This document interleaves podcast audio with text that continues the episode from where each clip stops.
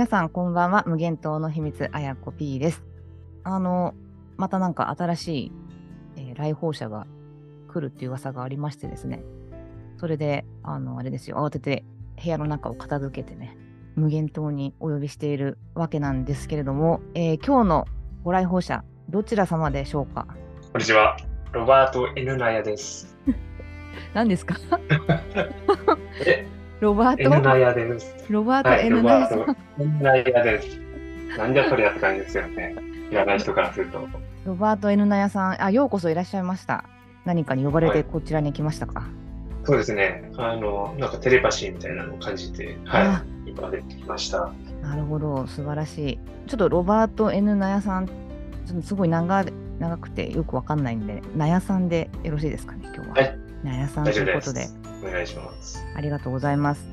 あのー実はですね、私とナヤさんは、とあるところからですね、えー知り合いまして、で、あんまりね、あのー知り合って以降、ナヤさんといろいろ趣味の話とかはしてるんですけど、結構なんか趣味の話からこう、にじみ出てくる、ナヤさんのなんか生き方というか、育ってきた環境が違うから、はいなんかすごい興味深いなと思って、で、私も興味深いです。はいそうですか、はい。そうですか。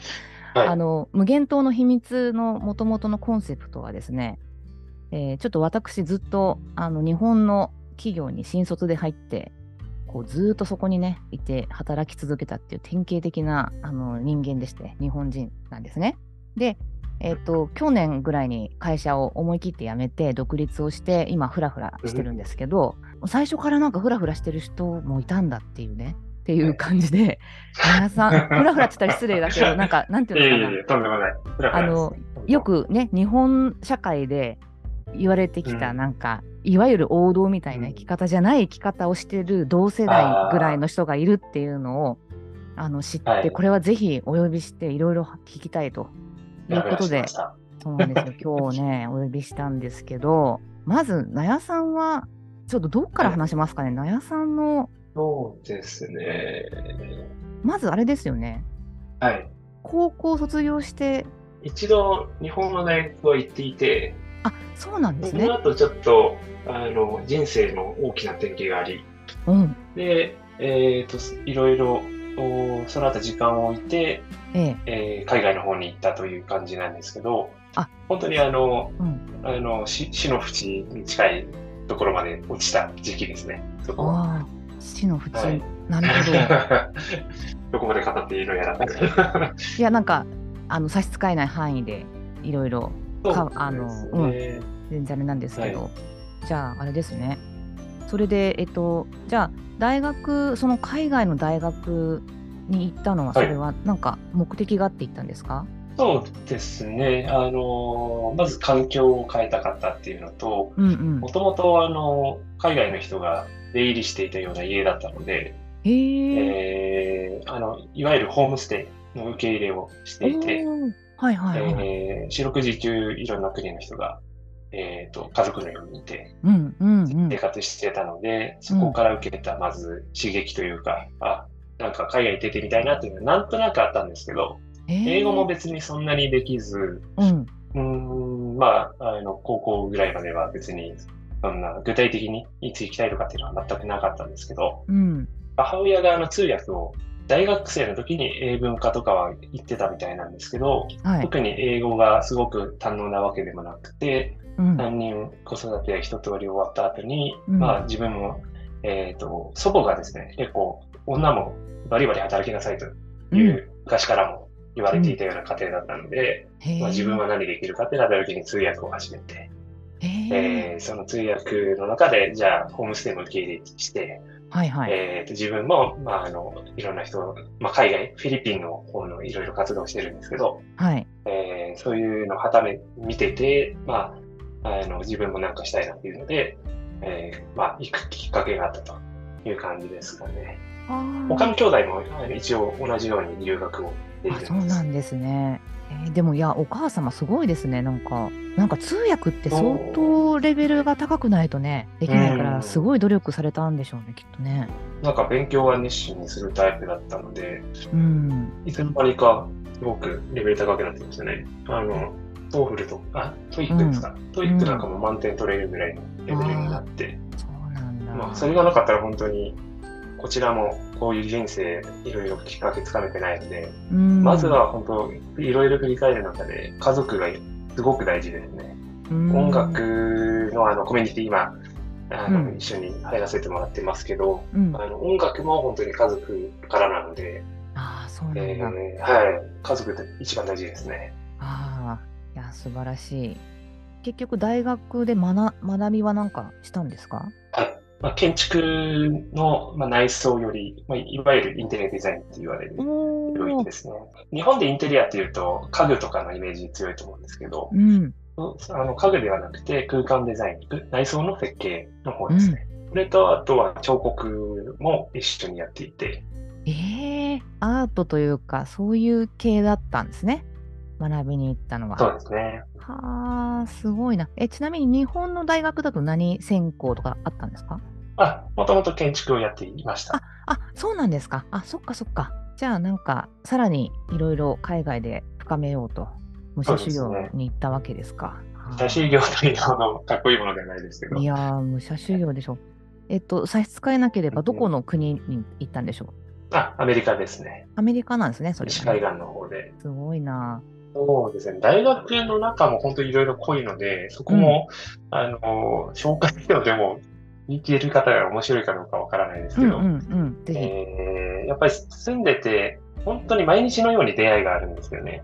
うんあの勉強も当然、あの、毎日のようにすごく忙しくしてましたけど、うんあの、出会いが本当に、あの、多くて、うん例えばバスストップ、あの、バス停で、はい。えっ、と、こう、バス待ってると、うんえっ、と、話しかけたり、こっちも、あの、話しかけられたりするんですよ。あはの全然知らない人に。い。はい。で、たまたまその行ってた大学の近くに有名な音楽学校もあって、うん。そこの、あの、まあ、もともと、えっ、と、幼少期から、えーおじいというかが、あの、プロでクラシックギター弾いてた人なので、うん。で、まあ、ちょっと早くして亡くなってしまったんですけど、うんえっ、と、そのクラシックギターをなんか弾いてそうな人がバスストップいて、で、話しかけて、すごい仲良くなって、あ、じゃあコンサート聴きに来いよみたいに言ってくれて、それじゃもう今、メキシコの人なので、メキシコに戻ってますけど、あのそういうなんか音楽もありますし、なんかいろんな出会いですね。本当に面白いです、毎日が。そういうのってなんか日本だとないじゃないですか。話しかけるとか、なかなかそうですね、他人に話しかけるとか、あの、うんそこら辺はすぐ馴染めたもんですか？なやさんは。そうですね、そのあの前段でお話ししたその家族のように、うん。いろんな国の人がいたので、うん。同じような感覚でこう話せたのはあるなと思いますね。それで、建築の方も、あれですか、はい。やっぱり海外での学びは全然違いました、日本と。とまあ、行ってた大学があの私立ではないのであの、お金が潤沢にあるわけじゃないんですよね。うん。で当時は、えーまあ、州の方針というか、うん。あまりお金が出ないような時代で、うんうん。えっ、と、その中で割と手書きをさせられました。あの、パソコン使わずに、おあの、ーハンドドラフティングというか、そっちをかなり多めにやらせられたというか、やる機会があったので、うん。今になってみると、あの、今ってもう完全に、えっ、と、パソコンの世界になってきてるんで、うんうんはい、はい、あの、自分の手でこう、作るっていうのをやらせてもらったというのは貴重な機会だったなと思いますし、そこから得るものってすごい大きいですよね、やっぱり。あれでしょ、すっごい綿密な設計でもあるわけだから、はいめちゃくちゃ定規とかも使いつつ、なんかそこにね。はい。ね、アート的な要素も入れながらみたいな、そんな感じ？なんか全然わかんないけど。そうですね。あの、本当に見た目だけのインテリアではなくて、まあ、身体障害者の方向けのとか、うんあの、保護観察処分の方の向け向けの？部屋とか、けですか？保護観察処分。要は、あの、あ何かで捕まって、そういう人がたまにこう来る場所があるんですね、裁判所に。はいそ。この部屋を作るプロジェクトとか、いうのは大学でやりましたね。あまあ、州立なので、あの、そういう、役所系というか、あの協力してくれるっていうのは、まあ、売りで、うん。えー面白いプロジェクトがいろいろやらせてもらいましまあ、新商社の方向けはちょっとね、想像つきやすいですけど、そういう保護観察処分を受け,、受けた人向けとかっていうのは、はい。なんかどどんな、どんな気をつけ方するんですか、それ設計すると。まあき。本当に、うーん、ざくっと言えば、その、落ち着いた雰囲気というか、精神的にケアできるような、あの、色の使い方とか、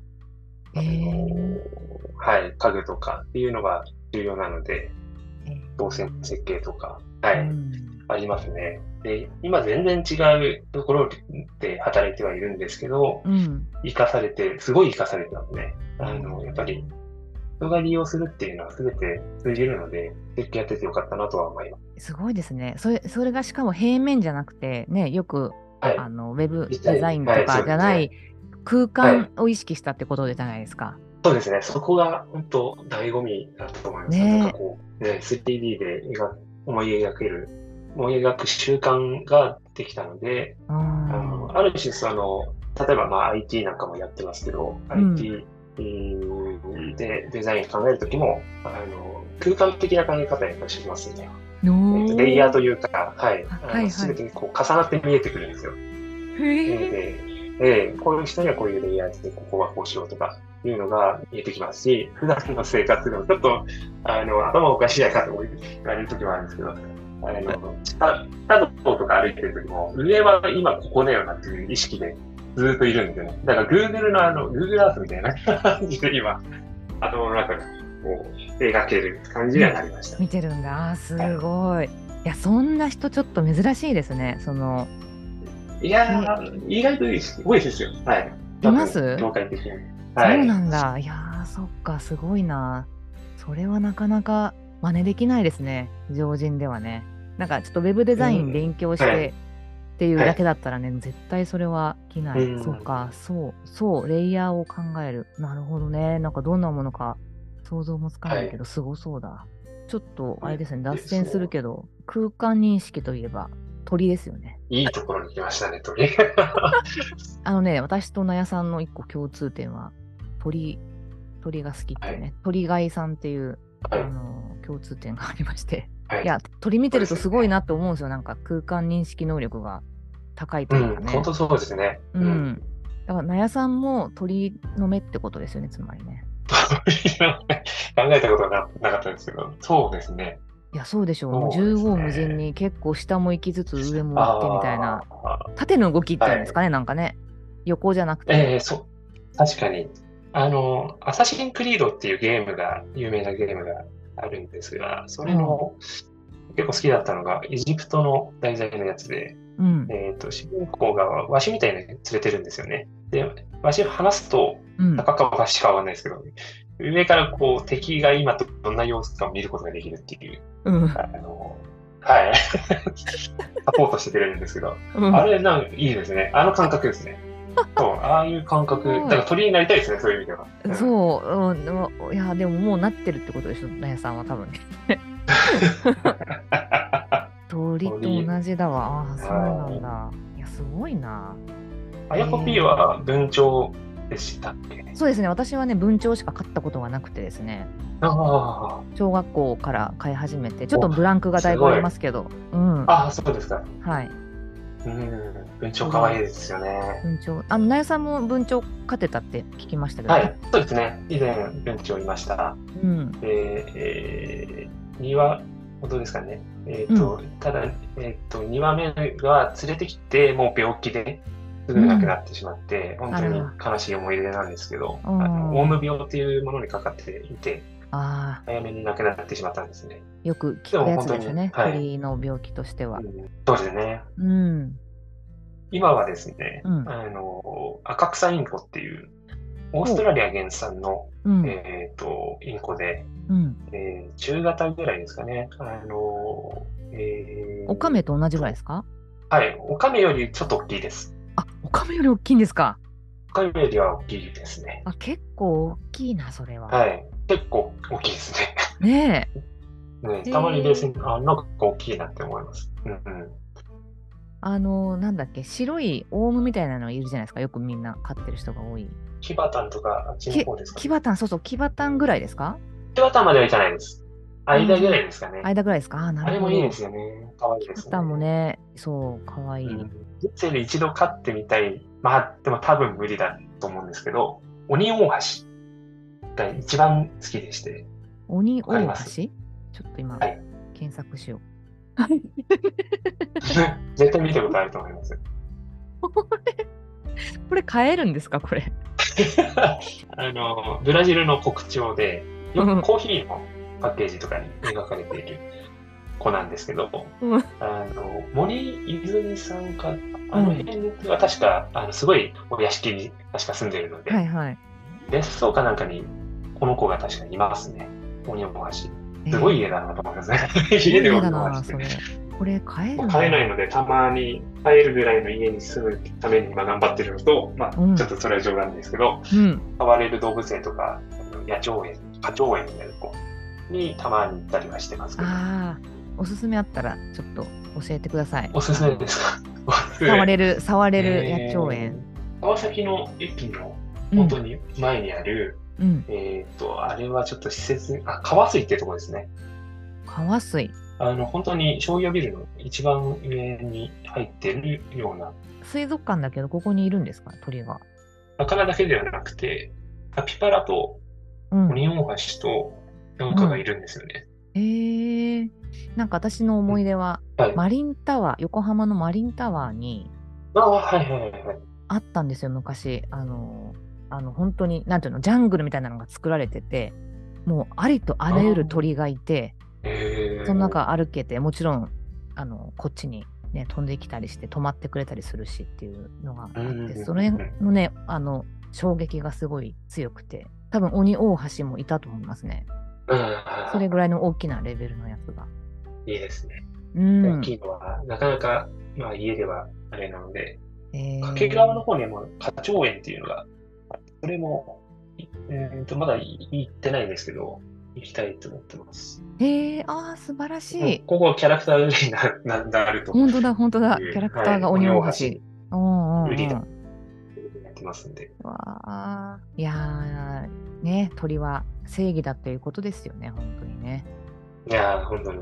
僕はあのカラスとかも、あの、まあ、あの、こういう都市にいると厄介になられるうん。存在ですけど、好うきです。あの、色も、真っ黒っていうのは結構好きで、あの、えーと、音楽の話で少しつながりますけど、ん。うん、黒い、真っ黒っていうのはいいんですよね。真っ黒がいい鬼。大橋も、はい、鬼大橋も黒いので、なんか惹かれるんですよ。白がね、白とか黄色ありますけど、色黄色で。本当だ、ボディがだいぶ黒いですね。えー、そっかそっか。いや、ごめんなさいね、ちょっと急に鳥の話をしましいえいえ、そんなに。た。いや、もうね、鳥トークをまたね、ちょっと別の機会でぜひぜひっていう感じなんでございますが。ね、そっか、それ空間認識能力を持つデザイナーが誕生 したということですね、そこでね。え。うん。それで、それで、その後はどんな感じだったんですか？そうですね。日本戻ってきて、うん。あ、えっ、と、その向こうの大学の後に少し、あの、働いたりとか、あと戻ってきて、日本でまた建築事務所にいたりして、うんうん。で、まあ、えその後もいろいろあっての、お実はその後、あの、ヘルシンキに、ヘルシンキえーちょっといまして、はい、あの、行ったんですね、今度は。はい。えー、ちょっと待って、ヘルシンキってどこだっけな？フィンランドです。あ、フィンランドか。はいえー、それはまたなんで、なぜなぜ？これはですね、ええまあ、転職っていうか、あの、一度仕事を辞める機会があり、はい。えーその時にまたちょっと母親が出てきてしまうんですけど、うん、マザコンみたいに見えちゃうんですね。いやいやいや。えっと、母が、ちょっとこうぶっ飛んだ話になってしまうんですけど、うん。えっ、と、サンタクロースさん、サンタクロースと仲が良くなりまして、意味がわからない。え、お母様が？はい。サンタさんと僕もそれで仲良くなり、うん。えーじゃあフィンランド来いよみたいな。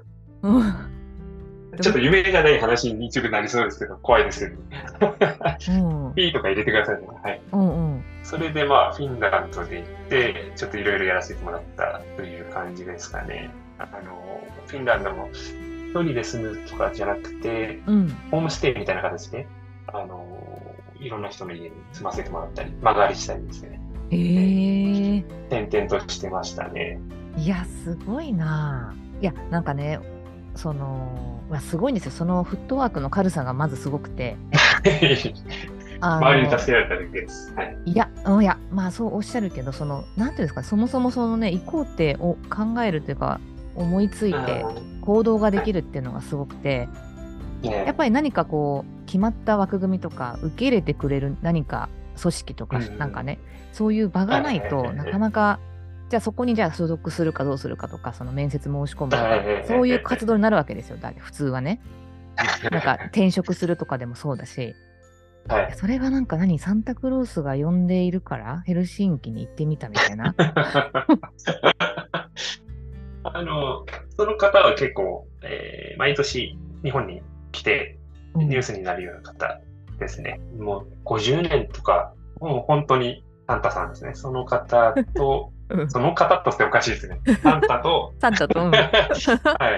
それでいろいろややりの、フィンランドって、まあ、あの、インテリア、どっちかというと家具の方ですけど、あの有名なので、建築もですね、はいはい。あの、アルバ・アルトという建築家がいまして、はい、その方はあの家具メーカーも、アルテックという家具メーカーを持っていて、はい、えー、その辺の方も紹介してもらったりして、やはりサンタなので、うん、もうサンタなんですよ。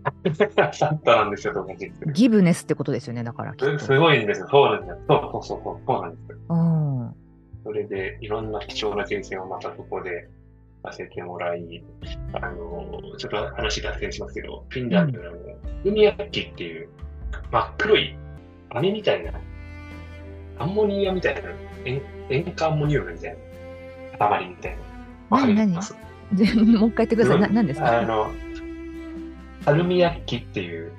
アルミヤッキ、サル、サルミヤッキです。サルミヤッキ。はい。はい。という、えっ、ー、と、樹脂と、あと、えー、アンモニアみたいなので作られてる、はい。飴のようなものですね。ああ。はい。えっ、ー、と、今、Google で調べましたら、はい、リコリコリスと塩化アンモニウムで味付けしたフィンランドのお菓子ですと。そうです。それです。見たことない。世界一まずいってなんか書いてますけど、なんかええー、あの、普通はそう言われるんですよね。こういう。うん、うん、で、真っ黒いもので、うんまあ、さっきの真っ黒にかかりますけど、僕は真っ黒いものがすごいあの気になるので。はいはい。気になるね。それで食べてみて、うん、全然無理せずに意外と好きだったんですよね。あであの、向こうの人でも、ある種納豆みたいな存在なので、はい、フィンランド人でも嫌いな人は結構いるんですよ。なんであんなの食べるのという感じで。うんうん、でも年配の人で割と好きな人は多くて、うん、それ、まあ、ちょっとした部分で言うと、それがこう好きだっていうと、こう打ち解けて。なるほどね。はい。あの、サルミヤッキをウォッカで割るっていうことするんですね。うん、割って飲むんですよ。それが、うん、あの割った商品にもなってて、そのサルマリっていうサルミヤッキのウォッカが売ってるぐらい文化みたいになってるんですけど。えー、うん、サルマリがを飲みながら話せるっていうのは、本当にあの打ち解けられるあの方法の一つだと思うんで、はい。そんな、すごいな。はい。ちょっと一度、あの食していただきたいですね。何かの機会に持っていきますので。あたまにあのサンタが送ってきますんで。いや、ちょっとそうですね。どっかでいただきたい。そうなんだ。はい。なでもそれがあれですね、もうコミュニケーションをの潤滑油になってくれると。日本もそういうのありますよね。なんか、こう、とっかかりとして。そうですね、そうですね。外国人の方がね、なんか納豆好きとかってもし言ったら、おお、なんだお前みたいな感じになってね、絶対に打ち解けますよね。なんかね、自分たちのところにこう頑張って入ろうとしてる感を感じるじゃないですか。そこだと思います。はい。割とその、業に入るような感じですかね。さっきの私の言ったことにもつながるんですけど、はい、そのふらふらするように見えてて、なんか、やっぱね、目的があって、なんかそこ、要は意味のある最終ゴールからこうバックキャスティングして、えっと、そこに到達するために、こうなんかみんな頑張るみたいなのが、まあ当たり前だったと思うんですけど、昔昔っていうか、ね、20代とか30代。でもなんかこの、納屋さんのフラフラ度合いっていうか、そう、これはどんな感じだったの？ご自身は、よし、なんかヘルシンキ行って、こうするために行くぞじゃないですよね。あんま何も考えてない。多分普通だったら不安に思ったりとかで、そんなことしてられないのかもしれないですけど、私の場合はそこはそんなにだったので、まあ、前段にまた戻りますけど、その、ホームステイ経営してた時も、うん、あの、海外の人たちって、まあ、人にもよりますけど、あの、4年、例えば大学も4年で卒業するっていうのが、当たり前ではないんですよね。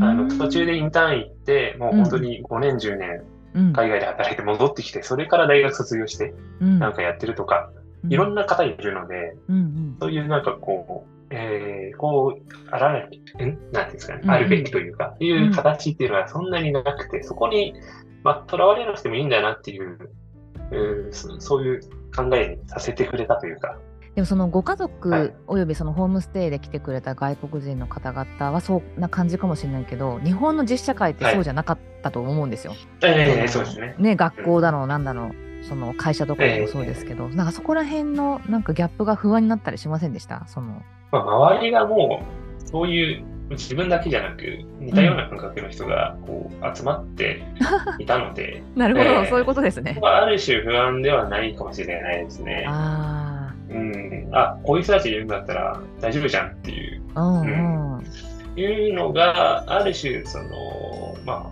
あ、例えば趣味の方で音楽とかいうところでも、うん、そういう人たちがやっぱりかっこいいなって思ってたので。いやかっこいいと思うんですよ。思うんだけど ああはなれないっていう感じにねやっぱ現実を見てしまうっていうかそれでみんなね、うん、なんか大学時代までなんか一生懸命バンドやってたけど、普通に就職するみたいな、ネクタイして就職とかね、なんかね、そういう感じだったなと思って、面白い。いやヘルシンキはどんぐらいいたんですか？あ、それは本当に1年以内ぐらいなので。あ、でも、そうな、はい、いや、すごい。え、それでヘルシン、それヘルシンキでなんかお仕事的なことはしたんですか？ちょっとした手伝いみたいなものなので、あそこは仕事というほどのものでもないんですけど。うんうんうんはい、なるほど、なるほど。それでヘルシンキの後をまた教えてください。まあ、戻ってきてですね、うん、で、そこでまたクリエイティブ職で、フリーランスもこう掛け持ちでやっていたような状態で、カメラマン少し活動もしてまして、祖父が亡くなる前に、全然カメラ撮る、写真撮る人ではなかったんですけど、うん、あの、持ってたカメラを、これやるからちょっといい写真撮ってきなみたいなこと言われて、うん、そこからこう、だいぶ経ってからですね、年齢。撮り始めたら、割と周りの反応がすごく良くて、ああ、すごくいい写真だなって言ってくれて、でそれで、まあ、フリーランスで、主にまあ、あの、ライブの、えっ、ー、と、写真ですね。えー、インディースとか、あるメジャーのアーティストさんの写真とか、うん、えー、もやらせていただいて、えー、そこでも、まあ、その仕事自体というよりは、そこで出会った方々っていうのも本当に面白くて、うん、えー、今につながっている部分もありますね。うん、いや、ちょっと本当にね、なんかそういうのが本当信じられないっていうか、信じられないんじゃないんだけど、あの、はい、いや、本当にね、もう想像がつかないんですよ。なんか、あの、独学でやったってことですね、はい、カメラ。そうですね。あの、本来は誰かに習ったりとか、基礎部分っていうのは固めた方がいいっていうのは、仕事の部分ではすごく自覚してるんですけど、うん、もう自覚するのもだいぶ経ってからですね。あの、やっぱりやっぱ面倒くさがりなので、こう、体で覚えるというか、やっぱり取ってなものだなっていうので、毎日のようにも本当に1万枚とか、ものすごい枚数をこう、取ってましたね。それで、こうやればこうなんだっていうのがだんだん身について。はいはい。うわ、すごい。音楽の、はい、音楽演奏もするんですけど、そっちも体で本当に覚えたというタイプなので。へえ、うん。いや、すごいですね。そうか。それで、いや、それでね、じゃあ、あの、はい、素敵な写真撮れるっていうだけだと、はい、そんななんか、はい、なんだろう、お仕事につながらないというか、いきなりそれでカメラマンとしてね、修行したっていう、なんか明確に分かりやすい、なんかラベルがない中で、なんかそうやって、ね、うん、仕事につながっていくっていうのがまたね、はい、マジマジかっていう感じなんですけど、なんかそれはどどんな感じでこう結びついていったんですか、その。あの人の紹介とかいうところになってくるので。うん。うん、なるほど、人のご縁ですね。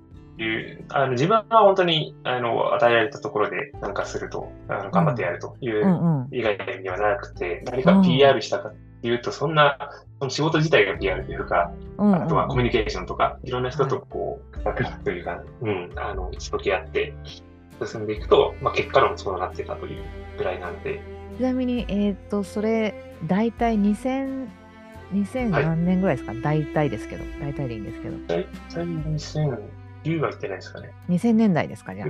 そうですね、2000年代です。はい。いやー、なんか、そっか、すごいな。やっぱいろんな人が、いろんな人が、っていうか、なやさんすごい。えいや、フラフラしただけです。本当に。ー、いや、そのね、ふらふらできるのがすごいんですよ。できるのが、もうそこの時点でだいぶ違いますから。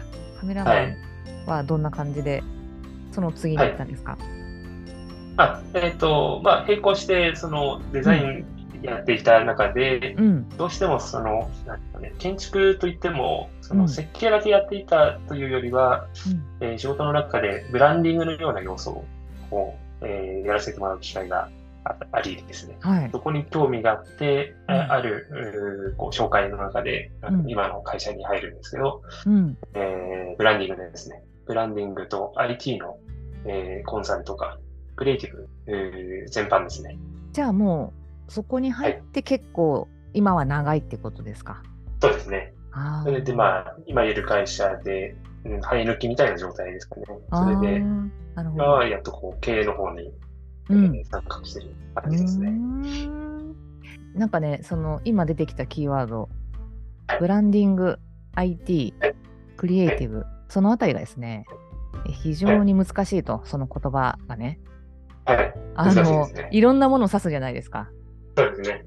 もうちょいなんか、なんだろう、ブランディングって、それなでもなんでえー建築とブランディングが関係あったんですか、もはい。ともと。ああ、えっ、とね、そうですね。例えばオフィスの移転をしますとうん。いうときに、うん。内装設計は、まあ、当然避けて通れないところで、はい。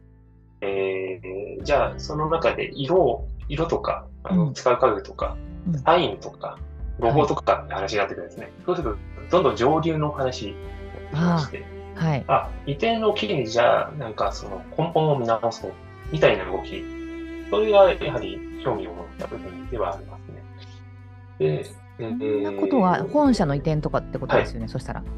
会社の。そうですね、そういった機会を、まあ、あの自分がすごく、あの、そうえっ、と、なんですかね、ディレクターレベルでなんかやってたっていうわけではなくて、手伝った程度ですけども、うん。えーそういった面白さっていうのはなんとなく感じていたので、えー今いる会社でもそこは、あの、価値を感感じたというか、はいはい。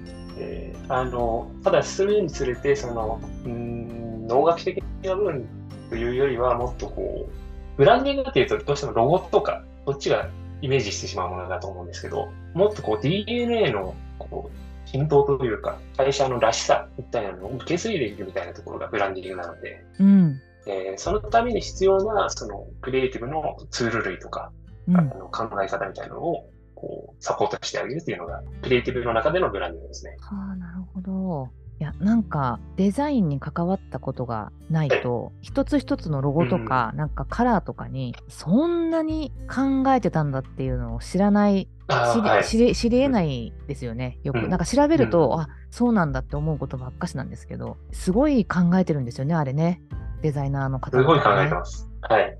めちゃめちゃ考えてます。で、あの自分たちだけじゃなくて、いろんな人に入ってもらって、どう見えるかとか、どう聞こえるかとか、もう徹底的に調べ上げてうん。最終化しているので、で、うんそれで終わりではなくて、その作ったものをどう育んでいくかっていうところが、一そこがもう一番大事な部分で、うんやっとスタート地点に立てたっていう感じですね、それで。いやーそうか。いやなんかものすごくそうさっき上流っておっしゃったけど、まあ、IT も私はあの SIR にいたんですけどねあの、えー、と上流の部分とそのものづくりの部分って結構はい。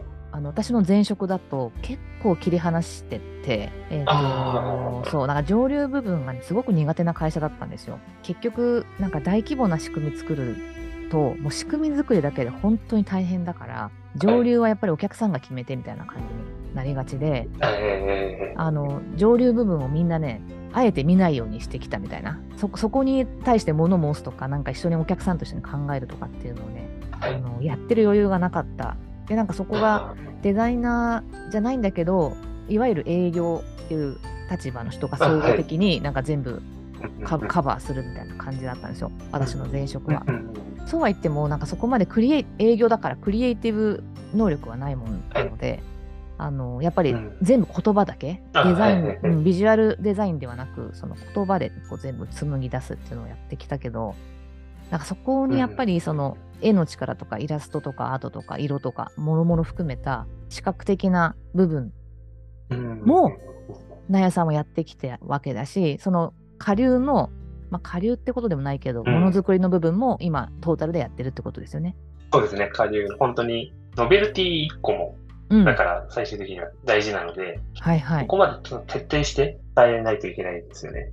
一貫したイメージというか、イメージもそうだし、それを使っている社員の方々の意識というか、も本当に大事なので、うん、二人三脚で、だから、そのお客さんなんですけど、あの、一緒にやってる、自分もその会社の社員のような感覚で、こう一緒に育てていくというような感覚でやってますね。うん、なんかすっごい、あの、それこそレイヤーが違う、なんか一貫してる軸はもちろんあるんだけど、あの、レイヤーの違う作業になるじゃないですか。頭の使い方とかも含めて。なんだろう。本当に、だからロメルティとかだったら、この素材どうするかとか、いついつまでにこれ仕上げてとか、なんかそういう話もあったりとか、どどこの会社に発注するかとか、なんかそういう、そういう現実的な話もするわけじゃないですか。あ、それはそうですね。はい。で、一方でものすごくなんか言語化の難しいアート的なこともお客さんと握るわけですそうですね。ねえ、はい、いや、すっごい器用だなと思って。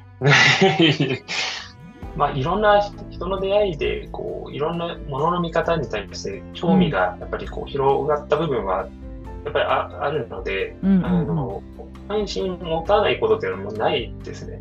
どんな小さいところでもあの、突き詰められると思っているんで、うん、そこはあの面白くないなってあんま感じないですね。どうでもいいことだとは思わないし、あのある種コンサルってなんか名前はかっこよく聞こえますけど、うん雑務をどどれだけできるかっていうのもすごく大事だと思うんですね。いいこと言いますね。本当そうそうだと思います。本当。それで、まあ、さお客さん側が本当に必要なことが時間を割けると。こっちがそういうことをや,、やることで、うん、まあそ、そういう形にできるので、うん、うん、あまりこう偉そうな感じではないです。そっか、でも今はあれですよね、経営サイドに行ってるわけですよね。はい。まあ、少人数の会社ではあるので、うん、本当になんか経営全振りできてるわけではないんですけど、あ、じゃあ、はい、案件にも入るんですか？あ、そうなんですね。なるほど。そうですね。案件にも入ります。やはりそこは大事なので。いやー、すごい。ちょっとなんとなく、あれですね、謎がうっすら解けてきた感じがしますよ。大したあれじゃないですけど。納屋さん的には、なんだろう、さっき人のご縁とか、はい、いろいろ与えられたその機会で一生懸命やってきたとか、まあそういうご縁生かしながらって感じですけど、はいこういうことしたいんだみたいな根底にあるものがあったりするんですか？なんか、なんだろう理、理念みたいな、自分の。あ個人としてですね、うんうん、やっぱり笑顔になれるのが一番、そこに到達する中では、やはり苦しいこともいろいろあるんですけど、うん、まあ、やりがいをその中で感じられれば、あんまりこう、何、こうありたいっていうのはあんまり持たないようにはしてますね。逆に。そうなの？え？はい。面白い。それは何でですか？うん、まあ考え方いろいろあると思うんですけど、うん、自分、自分がこう、前に出たいわけじゃないので、自分がどう思われたいとかそういうことではないので、あの、結果論、なんか笑え、笑える状態にもできれば、それが本当に生きがいなんですよね。笑いが好きなんですよ。はい、なるほど。えー、すごい、そうなんだ。いや、なんか素敵。なんか世界に進出したいとか、そういう、そういうビジョン、まあ、事業の中では、まあ、いろいろありますけど、うん、個人としては、そんなにこう、ないかもしれないですね。あの、今すごく、今満足してますし、うん、あの、さらに満足できるように今頑張ってるだけという感じなので。ないと思うんですけど、例えば、その、褒められたいとか、はい、承認されたいとか、そんなのはなかった、あんまなかったですか、その。なかったとは言えないですけど、うん、承認、そうですね。まあでも写真を、あの、やっぱり反応あると嬉しいとかっていうのは当然ありますし、うんうん、でも承認欲求かっていうと、ちょっと違うかもしれないですからね。すごい大事だなと思って、そそういうふうな領域にね、うん、達したい私も早く。やっぱね、なんか、怒られてきたので、私は割と。いろんな人から。だから、はいもう全然ダメなんだっていうところに からこう成長しなければとか、ちゃんとできるようにならなければみたいなのがすごい強いんですよね。あ特に自分の意思もない中でなんかやっぱ与えられた目標があるんだったらそれに向けて特にやりたくなくても一生懸命頑張るみたいなそれでーはいはいはい。あの認めてもらえればそれはそれで。だから認めてもらいたいというよりは認めてもらうところまでいかないといけないみたいなね。どうしても。変な使命感みたいなのが。にずっと苛まれてましたけどやっぱそれはねうん。ちっちゃい頃の環境の違い今ね納屋さんと私は全然違うなって思いましたいねやいやいや。そういうのあるよなと思って、うん、なんか小さい時にどどんな大人に出会えるかとか、どんな環境で育てられるかってね。まあもちろん選べないから何とも言えないけど、そこが結構影響するんだなとか、うん。いやいい意味でね。あねえね個性を作るなってすごい思いました。そそれぞれやっぱり持ち味っていうのがそこでうん。うん。作られて、あの中中二病じゃないですけど、もうやっぱりそういう環境の中で育まれてうん。いくので、全員みんな同じ同じ人生で同じ考え方だったら面白くないですから、やっぱり。うんうん。自分はこうだけど、うん、あの、いろんな考え考え方の人いて、みんな辛いこともいろいろあって、ただ今、今がこう、肯定的に受けてる人たちであれば、ぜひ、こう、交わりたいというか、コミュニケーション、いろんな形で取っていきたいなと思うので、それは仕事であり、うんあの、あのコミュニティであり、ありがたいなとしか思わないですね。あの、某バンドの ギターの人じゃないですけど、本当に感謝だなとは思います。はい。いやー、ほんとそうですよね。本当にね。いやーもろ結局、もろもろありがたいっていう言葉にね、まとまるんですけどね本本当。うん。ねねいや、でもなんか、私はそれでも、まだいろいろこじらせてたりとか、変な、なんか癖が、はい直したい癖とかもいっぱい出てくるから、なんか、えー全然違うタイプの納屋さんの話とかを聞くと、視界が開ける感じがしますね、とっても。そうですか。うん、ね、うん本当に。かいや、ふらふらしてるのすごい、いや、すごいな。そしてね、今は、今はでもどうですか？ふふらふらっていうか、割と毎日ちゃんと働いてる感じですか？えーそうですね。あの、今は本当にいろいろ大切にべきことも増えているので、忙しいですけど、うん、楽しいですね。より楽しいですね。ありがたいです、そこも。あいや新たに入っている社員の方もたうんくさんいて、うん、うん。20代の感覚とかっていうのはやっぱり自分にはないので、うん、うん。こ。こから得るものっていうのはまず、まず、うん、吸収、いろんなことを吸収してますね。だからああんまりこう立場とか、役職とかっていうのは感じないような会社にはなっていて、ーうん。みんなさん付けでこう呼び合っていて、はい。当然経験とか知見の部分であのいろいろ教えることはこっちの方が圧倒的に多いとは思うんですけど、うん。それ以外の部分ではもう本当に一対一の関係になって、まあ楽しいですね。納屋さんすごいな。多分ね納屋納屋さんの周りに日本のいわゆるレガシーな会社に新卒で入ってずっといるみたいな友達っていますか、同窓会とか何かそう、こう、あ機会があって会うことはあっても、うん。自分がやってる中で、こう、たまたま会うことはあんまりないのかもしれないですね。ああそういうタイプじゃないかもしれないですね。まあ、コロナもあって生き方変え、まあ、私もそのタイプなんですけど、もういよいよ抜けるぞみたいな、で別にそのあのあの界隈の人たちが全然なんていうの？かっこ悪いとかそういうわけじゃなくてあまりにも結構でも制約が多すぎたりとかがんじがらめ度が高いから、はい。まあもう、えっとちょっと違うことにチャレンジしてみようっていうのがもっと気楽にできるような社会になるとすごいいいなと思うんですけど、まだまだねやっぱりうん。そのお金がとか、やっぱり安定した給与がみたいな、ね、ね、自分一人の問題じゃないからとかっていうので、あのうん分かってるけど、まあそこはもうそれで、とりあえず会社にはいますみたいなか方がやっぱお多いんですよ。そうですね。うん、で、別にそれをもちろん全否定してるわけじゃ全くないんですけど、もっとこう、納屋さんみたいなタイプの人とまぐわっていると、全然違うんだろうなって思う、思うわけですようんね。まぐわらない。なんかそこが、全然。だから、うん。いやー、まぐわんないですよ。なんかね、なんか余計な仕事とかがすっごい多いんで、規模が大きくなってくる。それになんか忙殺されてると、はい本当ね、外をね、外にわざわざ行く理由がないとか、人と出会うきっかけが本当ないとかね。で、出会ってもなんか同じような、同じような規模の会社で勤めてる、うん。あのエエリート的な感じの人たちとは出会うけど、は自立して個人でいろいろやって面白いキャリア築いてるとかっていう人には合わないとかね。なんかこう、ビジネスの部分ではなかなかなくても、うん。それこそ趣味とかうんうん、違う接点から、なんかそういう刺激が訪れるといいですよね。というか、いいでそすよね。多分そのぐらいしかないかもしれないんですけど、ううん。んだからこそ、あの文化、あの音楽とか、うんうんアートとかデザインとか、えーと趣味レベルの話になるんですね。そうね。いや、本当大事だなってすごく思いますし、うん、それをあの、そういう機会を与えてくれてるプロの人たちにはうん本当に感謝しかないなっていう。う。うんん本当ね、そうですいっぱいですね。ね。そうですね。いや、なんか、なやさんがすごい感謝の人だから、面白いなと思って。普段それがちゃんと出出せてるかわからないんですけど、改めてこう振り返ると、まうんあ本当に感謝だったなとは思ってます。いやはい。ちょっとまた、なんかゆっくり話したいですね、本当に。ぜひぜひ、あの、エアコピーのことももっと知りたいので、そうですか？もうこじらせてます、本当にそう思ってます本当ありがとうございます。出せてください。いや、なんかね、ちょっといろいろ、私はは本当何でも嫌なんで、なんかなやさんとも一緒にどっかでね、お仕事できるとすごい面白そうだなってすごいね、思そううんですよ。ね。こういう一つ一つの出会いが。ねそうですよね。なやさん、はいなやさん、本当に間口広いから、こんな私でも 一緒にやってくれそうな感じもしており。なんか結構ね、人に助けを求めるのが私結構下手くそなタイプなので、ツンデレな感じ。ツンデレな感じ。全然関係ない ね。ツ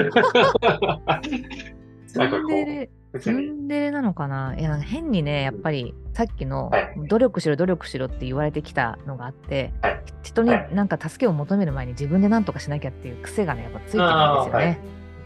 あーあ、でもそれはいい、すごくいいことじゃないですか。まず自分からやっていこうっていう。いやでもね、うんあの、いいんですけど、その発想が広がんないんですよ、はい全然。広がりがね圧倒的に違うんですよね、人とやるとね。そうですね。本当にそれは思います。ん、うん。んな目線が入ってこそだな。入ってこそですよね。うん取り組んでいるもの、ええ取り組んでいるものに対しての、こう、うん最初は、なんていうんですかね、はじめうん、素人っていうか、あの、うん何かお客さんの仕事やらせてもらうときに、えー素人目線でちゃんと入って、それが大事なんですけど、どんどんそれを忘れていくんですよね。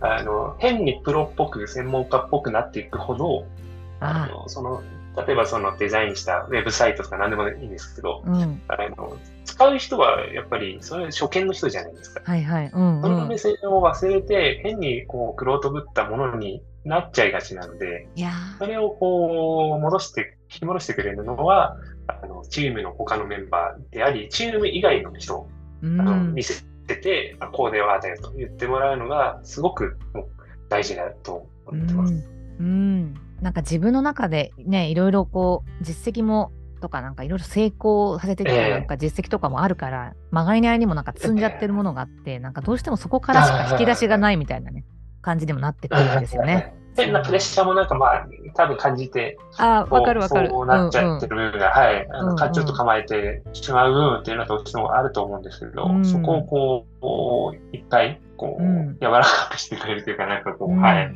はやっぱりチームメイトとか、周りの人たちだろうなとは思います。いやー素晴らしい。いやいやいやありがとうございますなやさん。ありがとうございます。今日の無限島の秘密は、ロバート N ナヤさんにいろいろとお伺いをしてきました。なんかナヤさんちょっとまた遊びに来ていただいてもいいですか？ぜひもう本当に、でも、あの、こんな貴重な機会あありがとうございます。や、貴重でもなんでもないですけど、すごい私は、私にとってめちゃくちゃ貴重ですごいありがたいです。またいらしてください。